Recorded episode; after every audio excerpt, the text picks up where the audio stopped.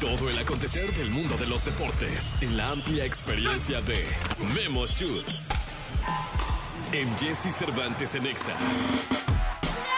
Señoras, señores, 7 de la mañana, 40 minutos en vivo totalmente para todo el país. Está con nosotros Memo Schultz. Eh, bueno, sigo presionando con la L, Memo. Tengo que practicar. Voy a hacer planas de Memo Schultz. Ah, Así está perfecto. Así está perfecto. Eh, Pero perfecto, ¿te fijaste Jesse. que la primera me salió con L? Sí, sí, es sí, que sí. tengo que practicar. Voy a hacer planas. No debo decir Memo Schultz. Ah, no, porque diría Memo Schultz. Debo decir Memo Schultz. Exactamente. Exactamente. Ah, Jessy, como tú gustes. Siempre ¿Cómo es un estás? gusto. Bien, bien, ¿tú? Feliz de verte, de saludarte. Muy eh, impresionado, muy triste, eh, muy conmovido, pero sobre todo muy sorprendido porque las imágenes que nos llegaron de Torreón, de la puerta 7 del estadio, en donde una camioneta prácticamente asesina a, una mujer y deja heridos, siete heridos. Eh, me da muchísima tristeza y lamento mucho la reacción de la liga, eh, la reacción del fútbol mexicano, de los dirigentes del fútbol mexicano, y eso me tiene muy triste como aficionado, Memo. No, y, y a todos, Jesse, a todos, porque yo te pregunto, en este momento, digo, yo sé que es algo que va más allá del fútbol, pero ¿tú te sientes seguro en un estadio para llevar a tu familia, a tus hijos pequeños? No. ¿Cómo están las cosas? No, y eso es lo alarmante, que eso es lo que no se están dando cuenta los dueños del changarro. Y aquí no es de lavarse las manos. Ayer, de hecho, tuvimos la oportunidad en MBS Deportes, eh, Jesse, de tener eh, todas las voces, Dante Lizalde, presidente Santos, tuvimos a José Antonio El Tato Noriega, el presidente deportivo Monterrey, y ellos estaban hablando de el operativo que tienen los equipos para los partidos. Eh, después de lo que pasó en el, ese terrible partido Atlas Querétaro, en donde no hubo un muerto, ¿eh? Digo, la violencia fue brutal, pero no hubo un muerto, como en este caso. Que fue un milagro que, no hubiera eh, muerto. ¿eh? Totalmente de acuerdo, pero se tomaron cartas en el asunto. Es decir, hubo un linea- unos lineamientos, unos reglamentos que a partir de ese momento se implementaron para que se tratara, para que tratara de no volver a pasar una situación así. Pero lo de ayer, bueno, lo de este fin de semana, terminando el, el Monterrey frente a Santos, híjole, eh, es decir, tú podrás decir, pasó una hora y media, dos horas después de que terminó el partido, ¿por qué no había luz? ¿Por qué no había seguridad pública? ¿Por qué no había seguridad del estadio? Es decir, tú no puedes decir, "Sab- yo- no, no, yo, yo, ya no, yo ya no tengo que ver. Te pongo una Sí, eh, sí, sí. fácil. Eh, yo cuando estuve en Monterrey, tuvimos un evento, fui a Monterrey y me invitaron al clásico.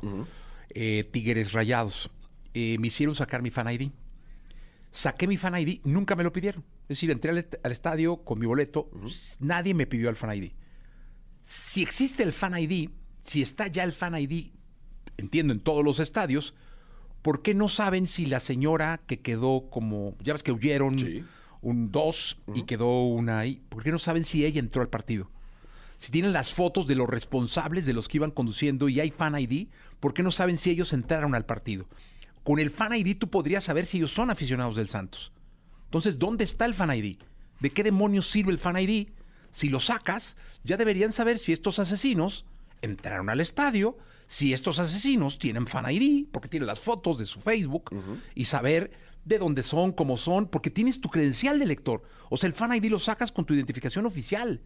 Ellos ya deberían saber dónde viven, o sea, la liga ya debería saber todo, por lo menos haber buscado con el fan ID, que entonces no sirve de nada. Claro, la pregunta es, ¿realmente funciona el Fan ID? ¿O realmente lo están utilizando? Claro, que eso es lo que nos tiene que decir la Federación Mexicana de Fútbol y eso es lo que es realmente preocupante, Jesse, porque al día de hoy que nos están haciendo el favor de escucharnos, no tenemos un posicionamiento, es decir, sí lamentan, eh, sí dicen que van a estar cerca a los aficionados, que ya, que ya están tratando de ver toda esta situación, pero no hay un posicionamiento. Eh, eh, ahora están esperando que concluyan las investigaciones, que se deslinden responsabilidades y luego la federación eh, va a dar a conocer su posicionamiento.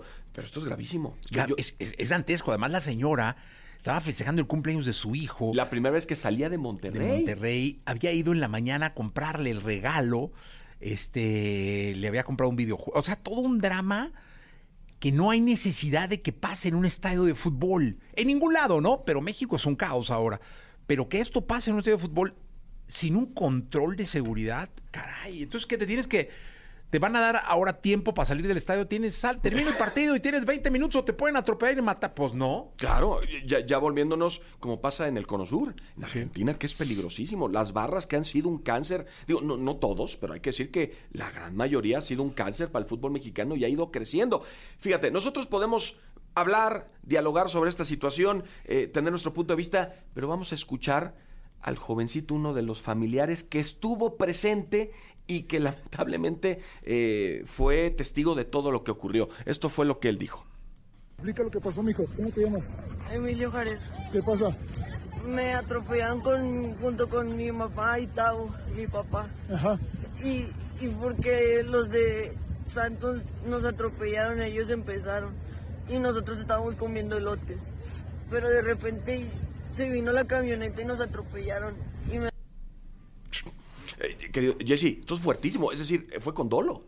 Sí, porque si dice ellos empezaron, quiere decir que pudo haber una interacción Exactamente. de insultos o de qué sé yo, y que sí tuvo que ver el partido de fútbol y que sí tuvo que ver la afición a la cual pertenecían cada uno de los eh, protagonistas de, de este lamentable suceso. No, no, no, e- e- es terrible por donde, por donde uno la vea. Eh, y de hecho, ya la mamá, ya la mamá de esta, de, de esta aficionada, eh, de hecho los familiares se hicieron presentes en la fiscalía y esto fue lo que dijeron eh, sobre todo esto, este entorno terrible de tragedia.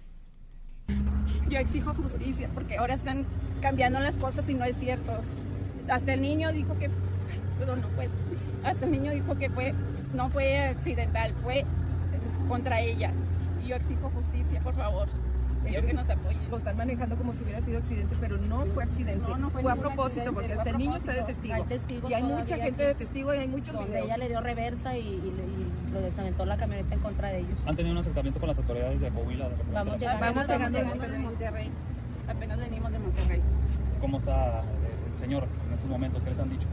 Todavía no, apenas vamos a entrar a ver qué nos dicen, pero sí Que sí, sí está exigimos mal. justicia. Está mal. Sí, porque están cambiando todas las versiones y no es cierto. No es cierto, lo que están cambiando no es verdad. O sea, eso fue contra ella, o sea, la llevaron, ¿verdad? No exactamente contra ella, contra la gente Contra que la estaba ahí. Es desgarrador, Jesse. Sí, Es caray. Y insisto, lo, lo más importante será que esto no pase en el fútbol mexicano. Y yo sí creo que tienen que tomar cartas en el asunto, tanto la liga como. Es que ya no sé si es federación con esto del comisionado, no sé si es Es federación. que son o todos, Jesse. son- Todos, todos tienen que hablar. Claro, es. eh, Así como hacen sus Facebook para dar noticias, ahora que hagan un Facebook para. Ah, Por supuesto, y que den a conocer esa situación. Por cierto, la Fiscalía de Coahuila, en información más reciente, eh, acaba de dar a conocer, eh, sabíamos que estaban muchos involucrados, nueve heridos, cuatro que han, eh, han sido dados de alta en este momento, tres en estado delicado, dos fuera de peligro y lamentablemente una persona que falleció. Eh, se revela quien estaba conduciendo este vehículo, era una señora, una mujer, eh, con eh, licencia del estado de Texas, en la Unión Americana. Es decir, todavía no saben si es eh, ciudadana estadounidense, pero, pero bueno, ya empiezan a avanzar las, las eh, investigaciones y, y bueno, yo creo que tiene muchas aristas esto.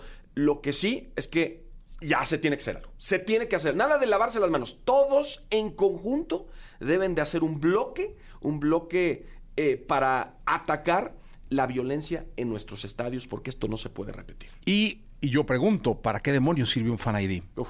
Entonces, si, si estos responsables eran aficionados, debe existir un fan si es que llegaron a ir a algún partido de fútbol. Pero bueno, eh, ahí está el asunto. Sí esperamos que, que hoy venga una respuesta, un aire o algo de parte del fútbol mexicano. ¿no? Eh, Miquel Arriola seguramente saldrá a hablar, el presidente de, la, eh, Primera División. Y, y- esto, esto pasa en Estados Unidos, esto pasa en Europa y de Troya. ¿eh?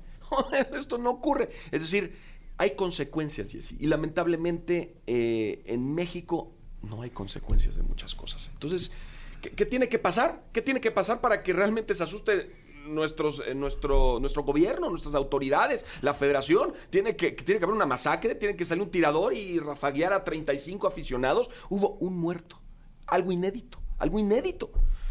Algo tiene que pasar. Algo tiene que pasar y tiene que pasar ya, porque los aficionados, los que sí compramos un boleto, los que sí vamos al estadio, los que sí vamos con nuestros hijos, queremos sentirnos seguros. Queremos seguir yendo a los estadios, porque el que nosotros vayamos al estadio significa un negocio para ustedes. Así que algo tiene que pasar, como dice Memo Schutz. Eh, vamos a continuar con el programa Memo, gracias. Nos Gracias. escuchamos en la segunda. Sí, aquí nos escuchamos. Gracias, 7 de la mañana, 50 minutos. Todo el acontecer del mundo de los deportes en la amplia experiencia de Memo Shoots. En Jesse Cervantes en Exa. Bien, vamos a la segunda de deportes con Memo Schutz que está con nosotros. Eh, mi querido Memo, eh, ¿qué nos tienes en esta segunda? Bueno, vamos a hablar de lo que está pasando en el abierto de Australia, el primer Grand Slam del año, donde Novak Djokovic, yo sé que tiene muchos detractores, dirán unos que es el antivacunas.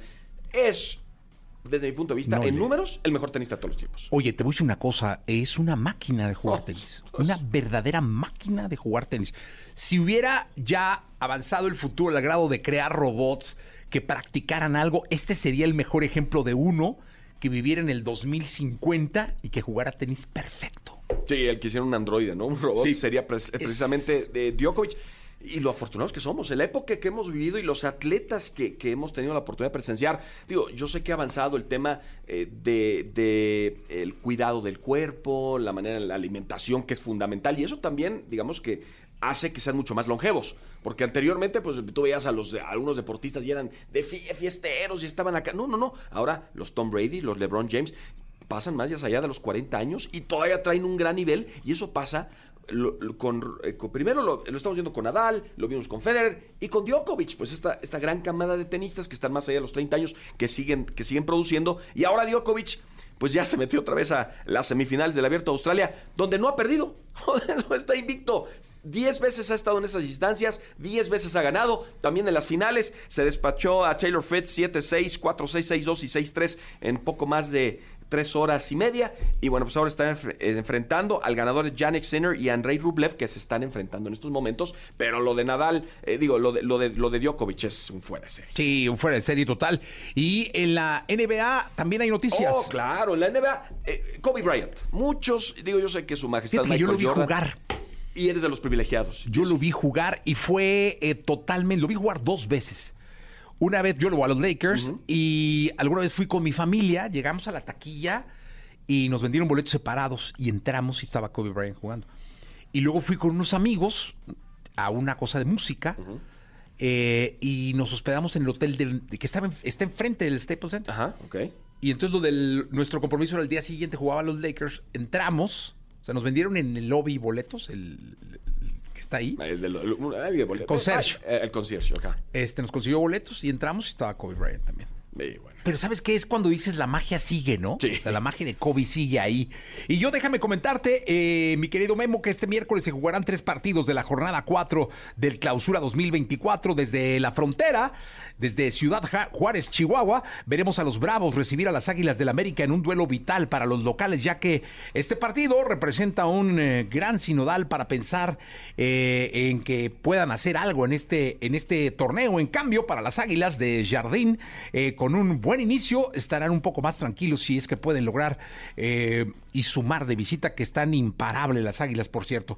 Eh, entra a caliente.mx, regístrate y recibe mil pesos de regalo. Por ejemplo, si le metes mil pesos a que América gane este encuentro, podrías cobrar mil setecientos veintisiete pesos. Caliente.mx, más acción, más diversión. Memo, gracias. Gracias, Ceci. La presentación de Andrés Guardado se acerca el Principito con León. Ay, qué emoción, Eh, ahí, caray. ahí tendremos en, eh, en- en las trincheras a David Faitelson para el programa de MBC Deportes. Pero Andrés Guardado, un histórico, regresa el hijo pródigo a casa. Sí, hubiera estado bien que regresara a Jalisco con el zorro.